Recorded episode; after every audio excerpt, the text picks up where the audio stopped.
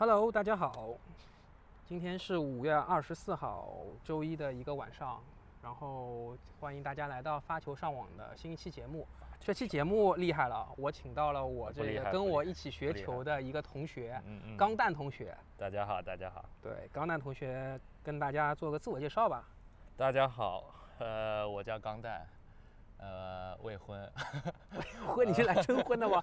我们节目就三十个听众。呃，网 球要介绍一下网球学龄吗？对对对，网球学龄的话，如果真的开始算的话，可能有，呃，看看啊，有十几年了，十几年，，就就是十几年了。算上你那个打野球的经历，那从高中开始。从最早我接触网球开始到现在有十几哦年，但具体数字就不说了，免得暴露我的年龄，对吧？啊，第一次摸网球拍大概是什么时候啊？第一次摸网球拍啊在网，球场，对。啊，我记得还蛮清楚的。第一次摸网球拍是是在我初三的时候，那时候刚刚中考完嘛，嗯，然后那时候就是你你那时候正好电视台在放那个《网球王子》，你知道吧？啊，我知道，你有看吗？对我有我看完第一集，第二天我就去超市买了一个网球拍，就开始了我的 漫长的网球生涯。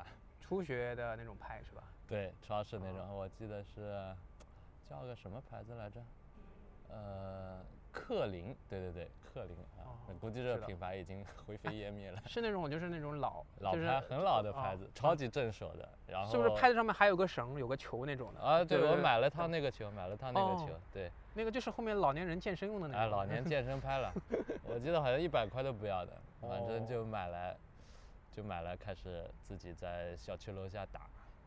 对哦，然后慢慢的再开始到打野球，然后呢，有很长一段的时间都没有再打了。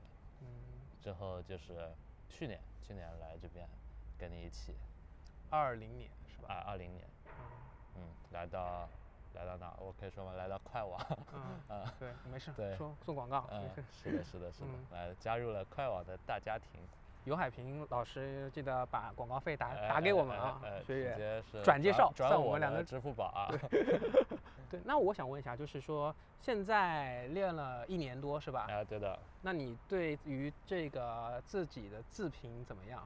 自评啊，我自评现在可能，呃，水平应该有二点五吧，啊，二点五应该是是是是贴吧二前点五还是什么呃 B 站二点五呃，呃，应该是 B 站二点五？B 站二点五，B 站呃二点五，对对对。嗯嗯那我你 B 站二点五，我大概就 B 站二点零了。哎，没有没有没有没有，我们还是你来我往那样打没有没有没有没有没有，基本上都是你赢，我我我输，而且是大比分落后，今年对吧？是运运气好一点，强者都是这么自谦没。有没有没有。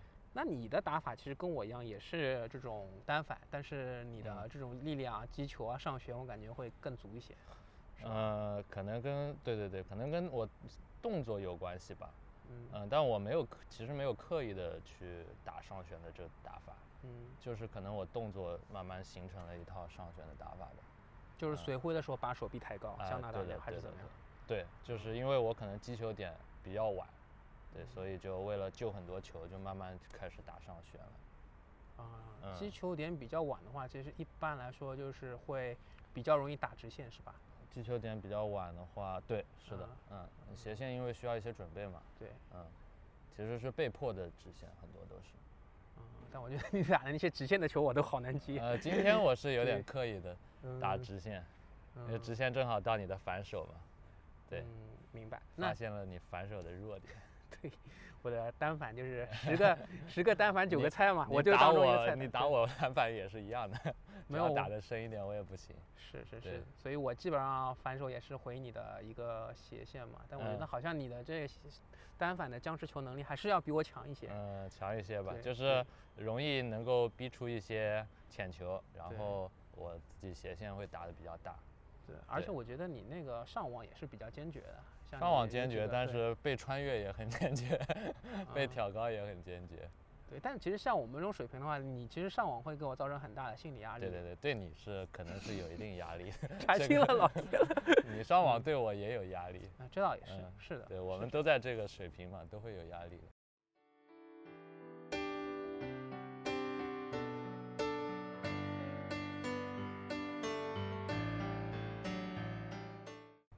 然后也是我们也都基本上都是今年刚刚开始去参加，就是我们这个俱乐部啊，就不怕已经说过一次这个名字就不怕再说了，就是快网的一些巡回比赛，嗯。因为它也是有借鉴这个 A ATP 啊、嗯 WK 的赛事，对吧在在它的各个俱乐部的场地会有类类类似于这种巡回赛的一个赛制和积分。是。然后你是有在这个五一劳动节期间有参加那个比较大型的一个赛事，对对对，因为好像是快滴水湖。网目前最大的赛事。是一千是吧？呃，对。它，是标一千，一千一千。我一般都是参加二五零。小小比赛，陆家嘴啊，还有什么锦秋花园这两个，对，我的处女秀就献给了 快网最大的比赛，阳山深水港那边，呃，阳山 呃不滴水湖，滴水湖，对对对对，滴水湖。嗯，，那嗯。这个比赛是你第一次去参加，对吧？对的，对，然后而且你参加的其实是你自己评是 B 站二点五，然后你去参嗯。加了一个二点零的一个绿球的比赛，对的，对，嗯，然后你这个比赛，而且根据你 之前上课跟我的一个呃事后的复盘和分析，你是一轮游了，一呃 不是啊不是这个就是就是没有没没有没有小组出现，处处女秀就是一轮游，呃，不是小组出现，这个啊跟你之前打那个比赛不一样，它是淘汰赛，淘汰赛制的，哦哦哦，输一场你就没了，对，输一场就没有，是的所以这个赛制还是很残酷的，对，就是嗯。你其实呃跟我一样，也都是住在这个上海的东北角杨浦这块然后就是嗯公共交通，或者开车去了一个这么远的地方我方，自己开车开了一个半小时，一个半小时，对呃，对，来回三个小时，对，然后一打了轮游，一场比赛对，的，是的，哇，嗯。这事儿，而且你第一次的一个比赛，这个体验就不是很好，，对，呃，哎，其实现在想想，这个体验是非常有趣的，有趣的，嗯对，但就是其实是也是一个最好的安排嘛，呃，第一个 比对赛对对对对，对不对实力没到嘛，确实不是，但是我觉得你可能是实力，我觉得像你打二点零应该是绰绰有余的，甚至我也打过这二点零的比赛，那些嗯冠军，我我觉得我在参赛前也是这么想对对对就有是不是会有轻敌？嗯，轻敌倒没有，但是确实还是缺乏比赛经验，这个是真的。就是我嗯们像我们平时练球之后的比赛和像这种赛事的比赛有很大的区别。就是紧张感，对你嗯你这个神神经的一紧张，种对对对对对，压压压迫是的。特别嗯是你像呃几个 buff 叠加在一起，又是处女赛、处女秀，对吧？然后又是淘汰制的，对，嗯，然后又是这么大级别的、比较大级别的一个赛事吧，嗯，所以几个在一起叠加就会特别的紧张，就是说出来你可能会笑话，就是就是比赛前天晚上我其实都没有睡好，就是呃会会紧张到这种程度，然后后来晚上就很晚，大概两三点钟才睡着吧，然后晚上还做梦，梦见自己在打球，就是这么一个 精神状态就。其实还是挺期待这个比赛，因为我其实第一场比赛我也非常紧张，就是我的技战术都是变变形的，就是我随挥都不完整，对吧？嗯我平时可能训练有些时候随挥都不完整，但是比赛的时候你根本就可能挥到挥到比比比你训练的时候就更浅的地方，嗯，就基本上这个动作就是非常不规范的。没错，对对对对，而且不是像梅德韦德夫那种，就是嗯他不规范的规范，对吧？嗯对对，就是非常拧巴，但是你又是每一球你就是特别想赢怕输，对但是是的，是的，但是会导导致你的回回球会更越来越变形，嗯，对吧？没错没嗯错，对，非常考验心理。对我又是那种祖传的心理素质很差的那种人。我嗯我我记得我很清楚，就是我第一次比赛，嗯我最好的球嗯，就是我刚开始跟一个人拉球的时候，我非常有信心啊，啊啊我拉球我抽了三拍，我也是这样，我也是这样。一个正手，一个一个斜线的那个反拍，那个平嗯击，哇，我觉得我我把当时把他震慑住了，漂亮，对嗯然后这么帅气。对，然后第一盘我跟他抢七险胜，哎呀，差点输啊了。你还赢了一盘，不错的。我两盘告负输了，哎呀，呃输的真的是没脾气。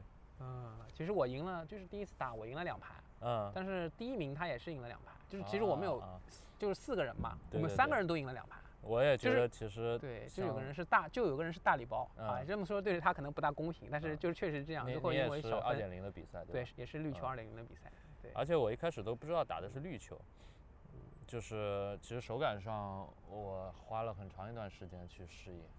就一开始比赛他给你几个球，然后我突然发现，哎，它不是黄球，是绿球，就嗯轻很多嘛。对然后其实导致我那场比赛出界特别多。对嗯，嗯，对比赛的这个认识啊、准备都不是很充足吧。而且他那个绿球是比赛绿球，比赛绿球，对和就是你平时绿它跟黄球还有球长得一模一样的，但对，对，但是实际上重量轻了一些，对气压也小了很多。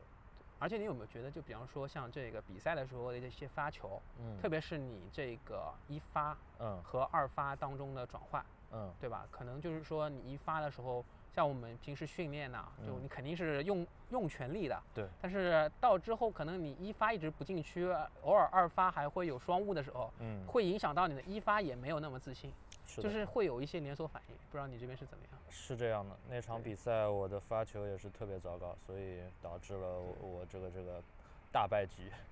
呃，就那场比赛双误特别多，一嗯发几乎没有进，就一发要么就是得分，嗯几个 ace，然后要么就是失误，大多数都是失误，然后再加上二发也不行，就很多双误导致了心态越来越差。嗯嗯，然后再加上一些技战术，其实赛前根本没有去好好思考这个问题。但是呃，对方其实是有一定的比赛经验的，嗯就是他那场比赛其实除了他发球比较稳定，嗯、然后他的攻击正手他没有抽球，他正手只放小球，啊，正手然后引导我这个上网，上网。然后全部用挑高球回到我的反手高位，然后我就根本就很难去对施展，所以就这一个战术，就因为这两个因素叠加吧，一个是他的战术的成功，二是我发球的这个极度不稳定，所以导致了这个比赛的最终的比分其实悬殊还挺悬殊的。是因为嗯这种战术我也被人打过，我我知对对对，道是非常难受我被。打了之后，我就特别是我们这种我就单反，懂了，对 单反，因为接这种特别高的这种弹地之后上旋的球，嗯，要么就是退后，对，退到后很难接的，很难接打，打球的下降嗯点，要么就是赢前的一打那个球的上升点，嗯。或者是也也是把这个上升点拉像我们的对水平，现在对其实很难很难控制好好的击球点在那对边。，或者是我们把这个拍头也拉高，然后嗯把这个球挡过去。嗯，但这个确实也不大好操去操作，就真的是很拧巴。就是你单反的时候打这个球真的是对，很很拧巴。他如果就是挑高，他挑高又挑得很深，然后我回过去又嗯相对来说是比较浅的球，然后他再去一个放短，然后我就被调动的非常厉害，所以嗯那是就是前场的这种小球啊都处理的不好。哎，他有没有一些，比方说为了求稳，像二发来个什么下手发球之类的？嗯，二没有，这倒啊没有，这倒没有呃，我啊们两个好像就有一点约定，其实大家是可以下手发球的，对，但是大家还是就是显得比较 没有那么奸诈吧，没有用出这一招。这个也不能这么说。啊我觉得二点零的比赛好像都有一个特色，就是二发一般为了求稳，就一个下手就过去呃，了。我 第一场比赛其实没有这么想，我想，哎，我我我我赛前有想过，就是要不嗯要用一下这招，想嗯想，哎，到时候可能到后面的比赛，对吧？到可能半决赛啊、决赛用用啊就，时不时偷一下。对对对啊，投一下，哎，嗯结果就是第一第一场都没赢，嗯，明白。哎，那这确实就是因为我们的赛制也不是很一样嘛。嗯，然后我我我听说，呃，你那次滴水湖还碰到了一些场外因素是吧？一啊些亲场外友团，场因素很多，一个是滴水湖那边很偏僻，就是嗯它那个厂就在湖边，对风景是很好的，嗯，呃，风也很大，风很大，那个风大到什么程度？就是你你发球，你可以发近的，它可以把你吹到 错区，就这这么大一个程度。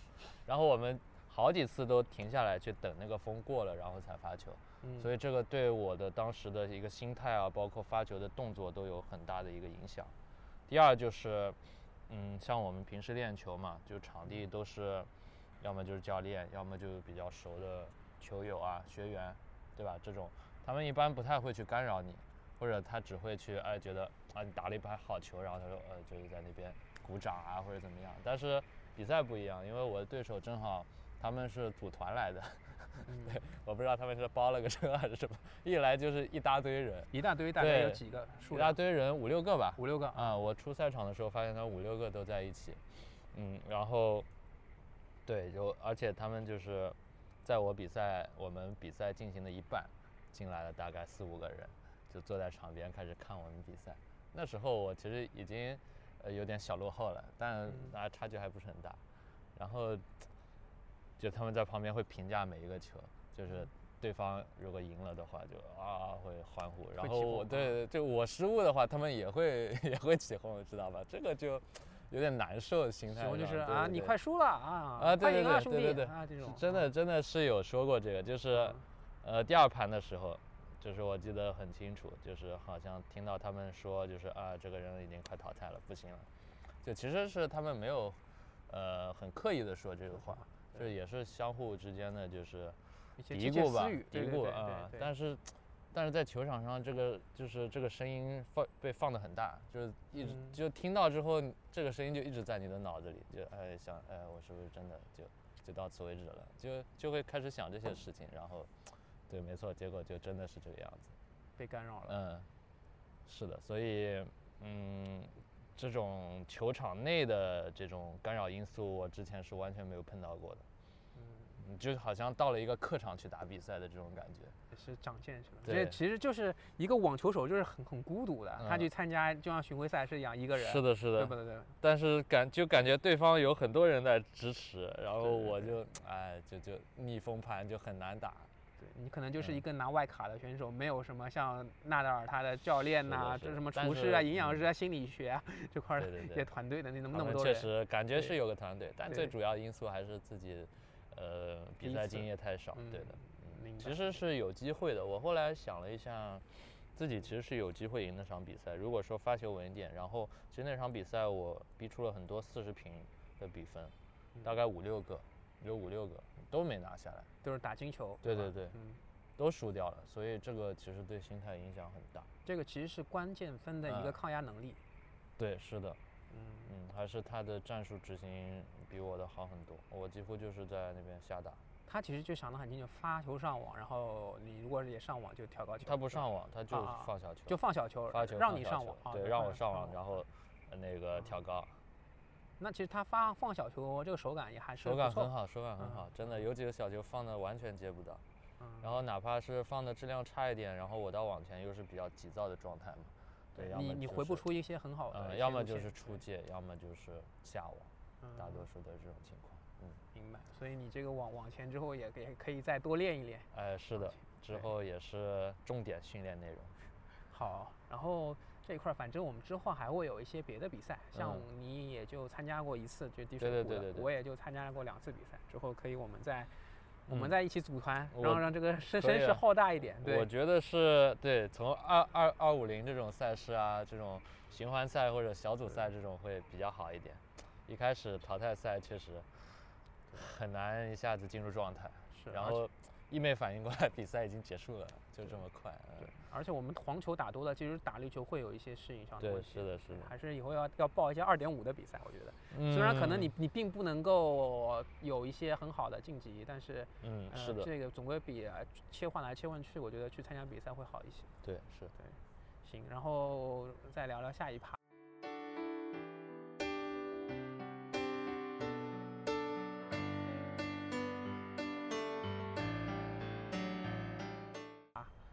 就是，呃，我们钢蛋同学他用的是这个 P A 呃 A P D 嘛，就是对。纳达尔的这个御用的拍子，对吧？现在用的拍模好像也是 A P D，虽然涂装刷的是 P A，对，是 A P D，对，A P D 最老的款。对，所以就是来聊聊，像这个纳达尔是应该也是你网学网球的偶像吧？对，是的，啊，因为确实我我记得很清楚，就是。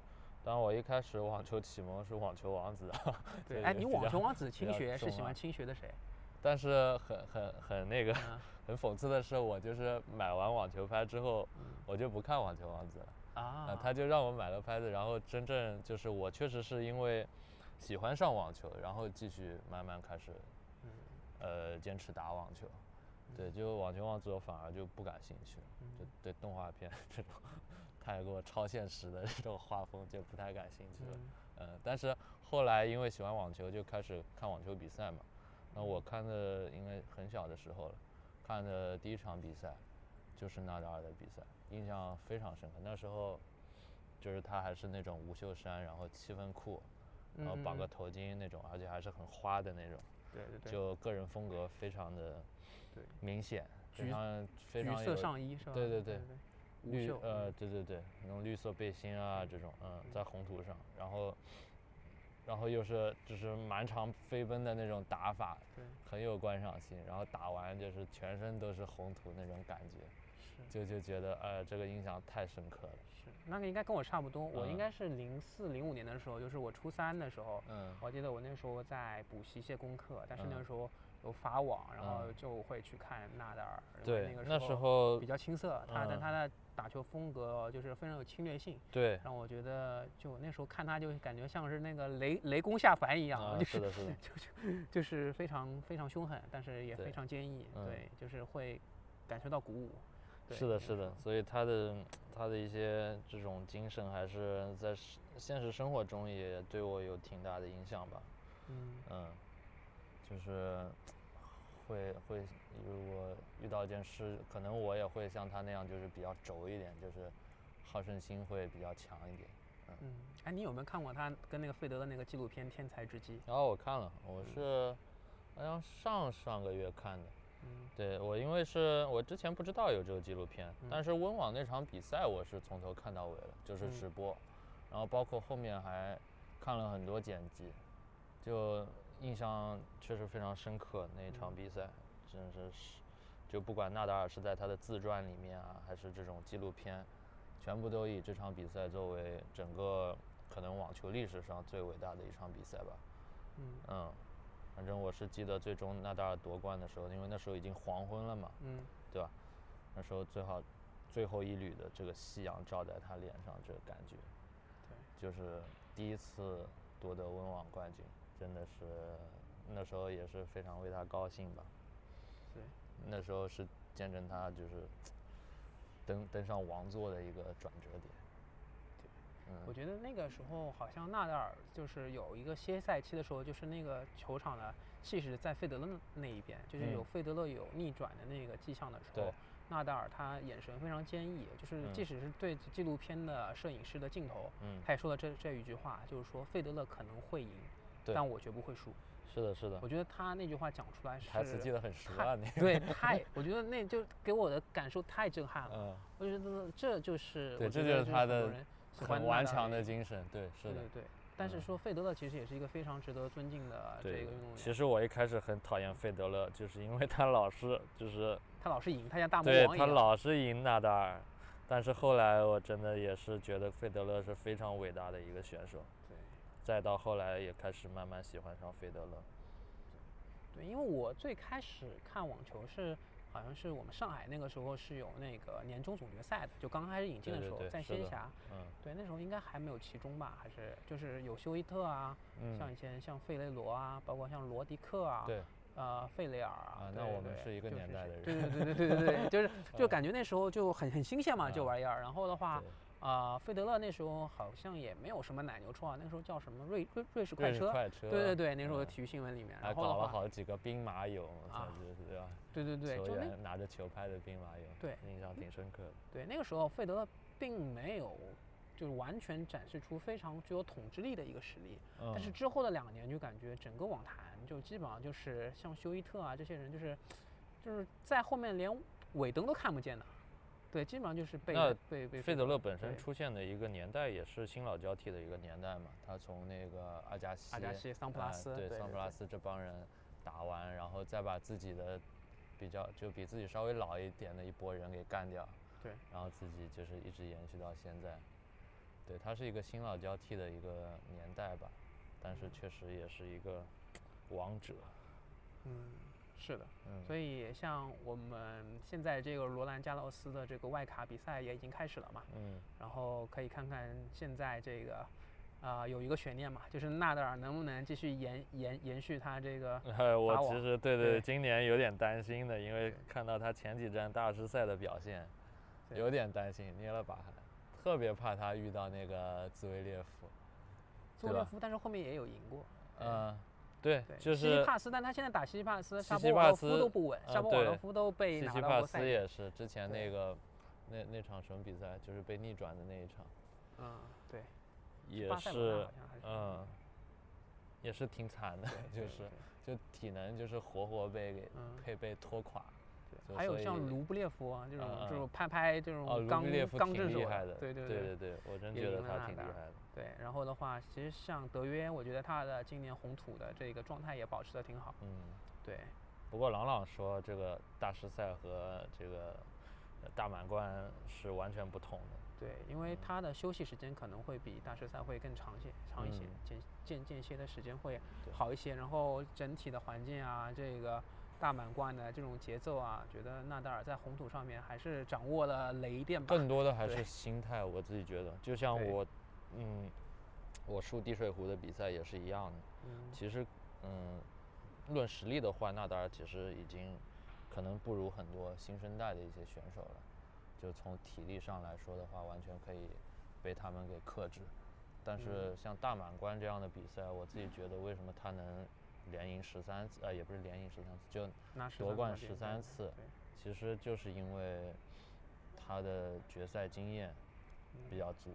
是，嗯，在这种情况下，就是尤其是决赛，都是凭经验，凭嗯心态和经验，是的，这就是为什么他能垄断这个赛事的原因。费德勒也是一样，就为什么这这么长一段时间都是这三巨头？